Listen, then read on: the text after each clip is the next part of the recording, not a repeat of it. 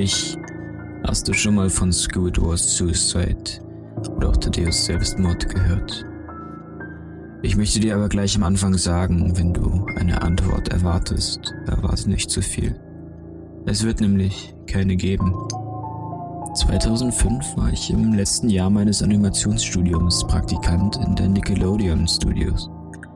Natürlich wurde ich, wie die meisten anderen Praktikanten, nicht bezahlt, aber man bekam doch immer wieder ein bisschen zugesteckt. Für Erwachsene mag es nicht sonderlich viel sein, aber die meisten Kinder würden verrückt damit werden.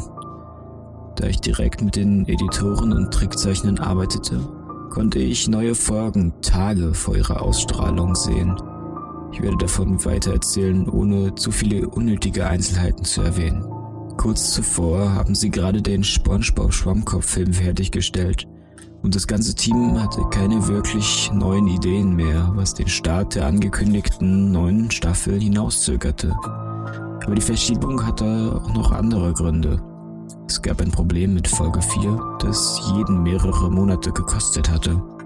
Ich und zwei andere Praktikanten waren für den finalen Cut mit einem Haupttrickzeichner und Editor in einem Schneideraum. Wir haben eine Kopie mit dem Namen Die Angst vor einem Krabbenburger bekommen und versammelten uns um den Bildschirm, um sie anzuschauen. Nun, da es oft noch nicht zu Ende produziert wurde, gaben die Trickzeichner den unfertigen Folgen immer meist falsche und teilweise sexuell angehauchte Titel.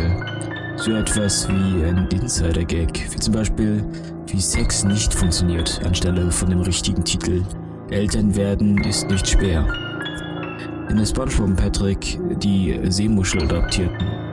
Nicht wirklich lustig, aber immer für ein Kichern gut. Als wir dann die Titel Thaddeus Selbstmord lasen, dachten wir, es sei nur ein morbider Witz. Einer der Praktikanten konnte gerade noch ein leises Kichern hervorbringen. Die fröhliche Musik ertönte wie gewöhnlich. Die Geschichte begann mit Thaddeus, der wie so oft das Klarinettenspiel übte und wie üblich viele Töne falsch traf. Wir hörten, wie SpongeBob draußen lacht und Thaddeus stoppt, um ihn anzubrüllen. Er solle ruhig sein, denn diese Nacht würde er selbst ein Konzert geben, für das er übte. Der Szenenwechsel mit den Blubberblasen folgte und wir sahen das Ende von Thaddeus Konzert. Das war der Teil, in dem es anfing merkwürdig zu werden. Während er spielte, haben sich mehrere Frames wiederholt, nicht aber der Ton. Zu diesem Zeitpunkt war der Ton schon mit der Animation synchronisiert, also eigentlich nichts Ungewöhnliches. Aber als er aufgehört hat zu spielen, hörte auch der Ton auf, als hätte es die Aussetzer nicht gegeben. Ein schwaches Murmeln machte im Publikum die Runde, bevor sie anfingen, Thaddeus auszubuhen. Aber es war kein normales Buhen, wie es in Zeichentrickserien üblich ist. Man konnte wirklich Boshaftigkeit darin hören. Es wurde auf das Publikum geschnitten, mit SpongeBob im Mittelpunkt und der Putin ebenfalls aus. Sehr ungewöhnlich für ihn. Aber das war nicht der komische Teil. Was uns sehr auffiel, war die Tatsache, dass alle extrem realistische Augen hatten. Sehr detailliert, keine Abbildung von echten Augen, aber sehr, sehr viel realer als normales CGI. Die Pupillen waren rot. Wir schauten uns verwirrt an, aber da wir nicht die Autoren waren, da fragten wir nicht, ob es für Kinder geeignet sei. Es wurde auf Thaddeus geschnitten, der an der Kante seines Bettes saß, einsam dreinschauend. Der Blick aus seinem Bullaugenfenster verriet uns, dass es Nacht war, also kurz nach dem Konzert. Beunruhigend war, dass es ab hier keinen Ton mehr gab. Wirklich keinen einzigen Ton. Nicht mal die großen Lautsprecher gaben irgendetwas wieder, als wären sie ausgeschaltet. Aber sie zeigten an, dass sie noch einwandfrei arbeiteten. Thaddeus saß nur da und blinzelte. Die Stille hält etwa 30 Sekunden an, dann begann er leise zu schluchzen. Er versteckte sein Gesicht in seinen Tentakelhänden und weinte für etwa eine Minute leise vor sich hin, während im Hintergrund nur ein sehr schwaches Geräusch ertönte, das wie eine leise Brise im Wind klang. Es wurde langsam auf sein Gesicht gezoomt, mit langsam meine ich, dass man es nur bemerkte, wenn man sich die Shots einzeln anschaute, die alle 10 Sekunden dauern. Ein Schluchzen wurde lauter mit Hass und Wut gefüllt. Der Bildschirm ruckelte dann ein bisschen, als wollte er aufbrechen. Dann normalisierte es sich wieder. Das Grausame dabei war der Ton von Thaddeus Schluchzen. welcher sehr real klang, als wäre der Ton nicht aus den Lautsprechern gekommen. Es klang, als würde man es direkt hören. Auch wenn die Studios immer eine gute Tonqualität haben wollen, kaufen sie bestimmt kein Equipment, um so eine gute Qualität hinzubekommen. Neben dem Säuseln des Windes und dem Schluchzen konnte man sehr schwach etwas hören, das wie ein Lachen klang. Es kam in seltsamen Abständen und es hielt nicht länger als eine Sekunde an, was es uns fast unmöglich machte, den Zeitpunkt genau festzulegen. Wir hatten uns die Folge jetzt zweimal angeschaut. Deshalb entschuldigt mich bitte, wenn ein paar Dinge komisch klingen. Aber ich selbst hatte genug Zeit darüber nachzudenken.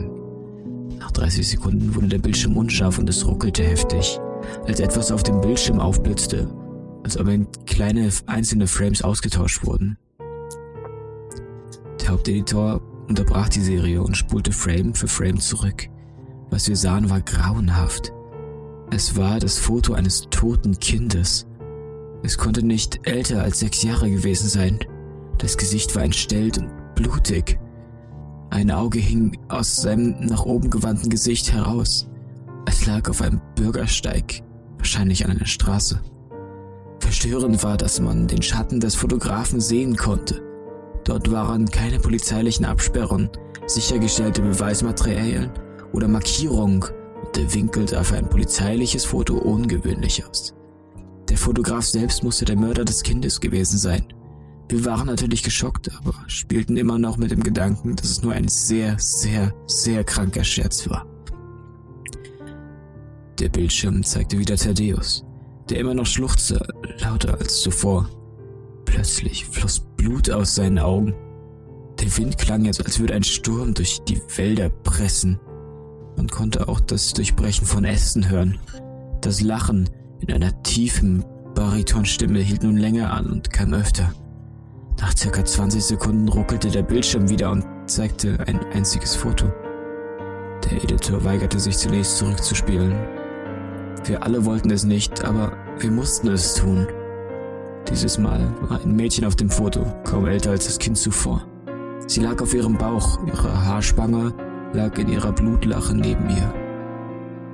Ihr linkes Auge hing ebenfalls heraus sie war bis auf ihre Unterhose nackt.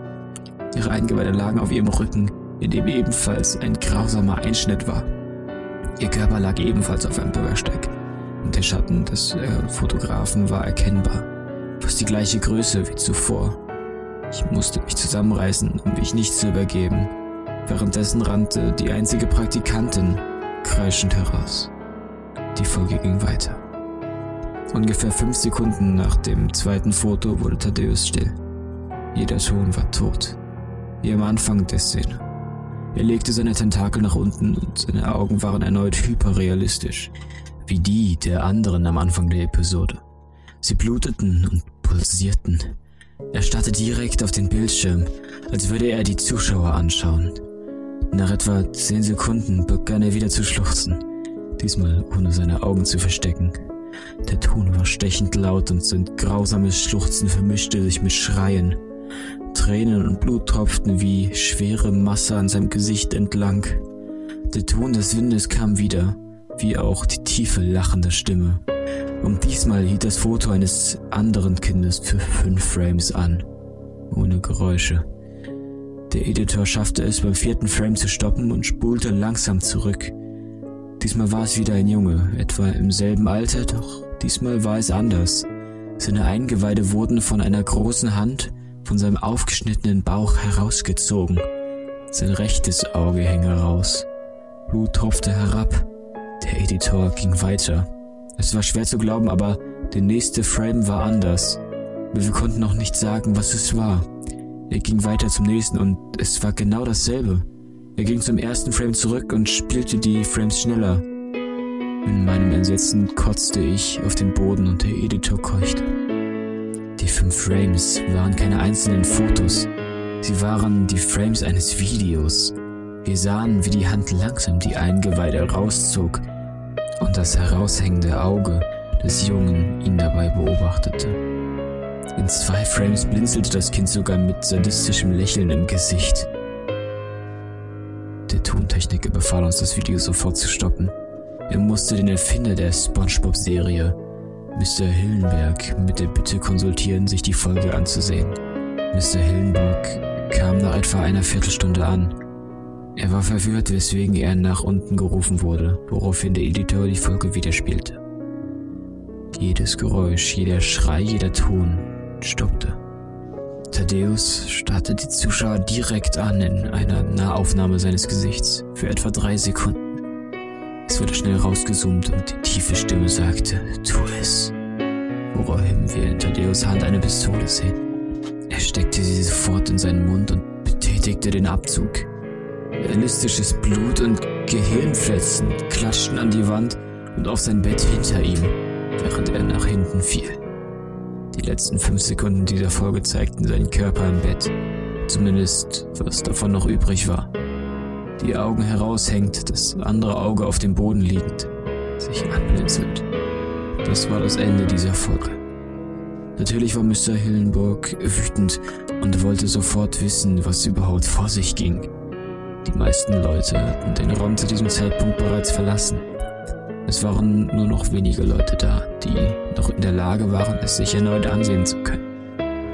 Es ein zweites Mal zu sehen brachte nur, dass es sich tiefer in mein Gehirn einbrannte und ich Albträume bekam. Es tut mir leid, aber ich bin geblieben. Die einzige Theorie, die wir hatten, war, dass die Datei von einem Außenstehenden bearbeitet wurde. Der technische Direktor wurde beauftragt zu untersuchen, wann es in etwa geändert wurde. Die Analyse ergab, dass es das neue Material über das alte geschnitten wurde. Die Zeitmarke zeigte, dass es 24 Sekunden geändert wurde, bevor wir es sahen. Alle Materialien wurden überprüft, die Zeitmarke womöglich gefälscht war, aber es ergab, dass alles seine Richtigkeit hatte. Wir wissen nicht, was geschehen war. Bis heute weiß es niemand. Es wurde eine Untersuchung bezüglich der gezeigten Fotos gemacht, aber man tappte im Dunkeln. Kein Kind wurde identifiziert und man fand nichts über die Bilder heraus, weder den Ursprung noch wann sie gemacht wurden. Ich hatte zuvor nie an ungeklärte Phänomene geglaubt, aber diesmal habe ich es selbst miterlebt. Und wenn ich mal etwas nicht sofort beweisen kann, werde ich erst zweimal darüber nachdenken, bevor ich sage, dass es nur Quatsch ist.